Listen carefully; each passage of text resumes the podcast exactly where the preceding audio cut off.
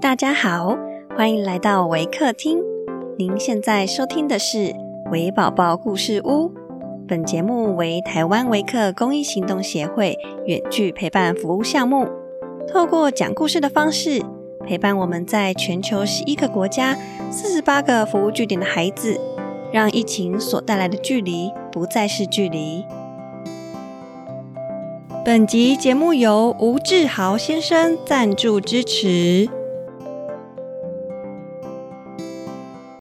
亲爱的听众，我是 Miss Pan，今天要讲的故事是《精灵与鞋匠》。本故事将以英语进行。Hi everyone, I'm Miss Pan from Waker. Today I'm going to share a story about the elves and the shoemaker. A shoemaker, by no fault of his own, had become so poor that at last he had nothing left but leather for one pair of shoes.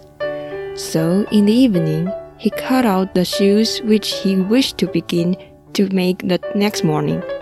And as he had a good conscience, he lay down quietly in his bed, commended himself to God, and fell asleep. In the morning, after he had said his prayers, and was just going to sit down to work. The two shoes stood quite finished on his table. He was astounded and knew not what to say to it. He took the shoes in his hand to observe them closer, and they were so neatly made that there was not one bad stitch in them, just as if they were intended as a masterpiece. Soon after, a buyer came in and as the shoes pleased him so well, he paid more for them than was customary. And with the money, the shoemaker was able to purchase leather from two pairs of shoes. He cut them out at night, and next morning was about to set to work with fresh courage.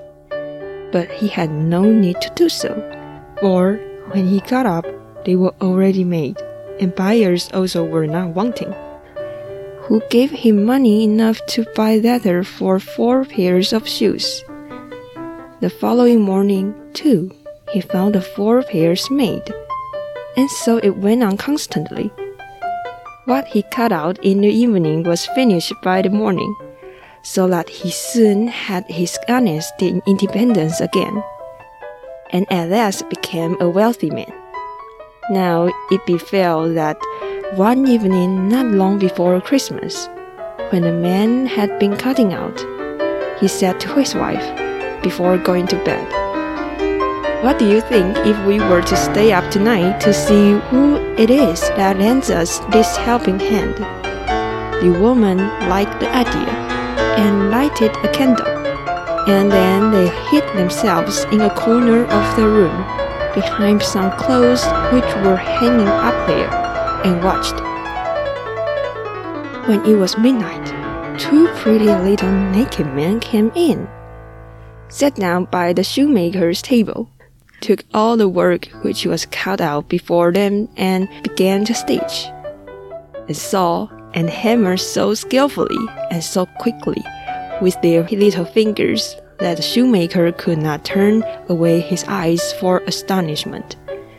They did not stop until all was done and stood finished on the table, and they ran quickly away. Next morning, the woman said, little men have made us rich, and we really must show that we are grateful for it. They run about so, and have nothing on, and must be cold. I will tell thee what I will do. I will make them little shirts and coats and vests and trousers and knit both of them a pair of stockings. And do so, too. Make them two little pairs of shoes. The man said, I shall be very glad to do it.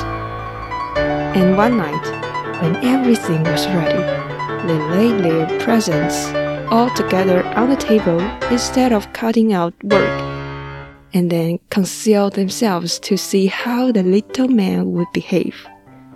At midnight, they came bounding in and wanted to get work at once.